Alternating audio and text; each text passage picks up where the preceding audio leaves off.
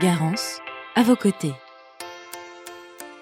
Bonjour, je suis Olivier Aucher, je suis coach de dirigeants et je vais vous expliquer en quelques mots comment aborder la session de votre entreprise avec vos salariés. C'est un sujet vraiment important. Humainement d'une part, vous tenez à vos salariés et probablement qu'eux aussi vous apprécient.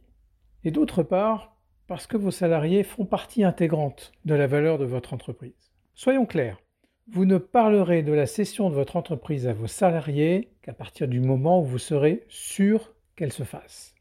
Donc, quand elle sera signée. En parler avant présente plus d'inconvénients que d'avantages.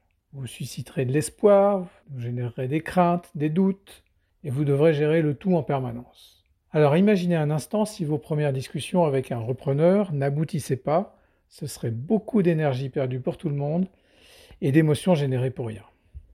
Par contre, pendant tout le temps des discussions avec le repreneur, il vous faudra être discret, l'un comme l'autre, afin de ne pas générer des rumeurs qui ne pourraient être que nuisibles.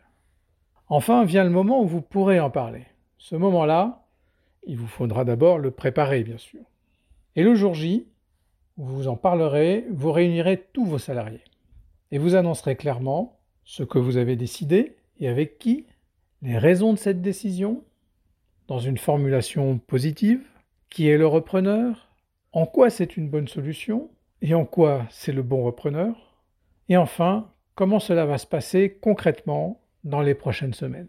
À ce moment-là, préparez-vous à répondre aux questions. Et comme vous le savez, c'est toujours la première question la plus difficile, peut-être que vous l'amorcerez. Pour cela, peut-être que c'est le moment d'alléger un petit peu la discussion, d'amorcer euh, peut-être euh, la discussion avec une anecdote euh, sur le repreneur.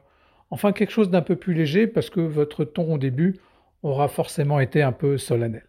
Invitez aussi chacun à se sentir libre de venir vous voir, seul ou à plusieurs, un peu plus tard, s'il y a des questions qui viennent plus tard.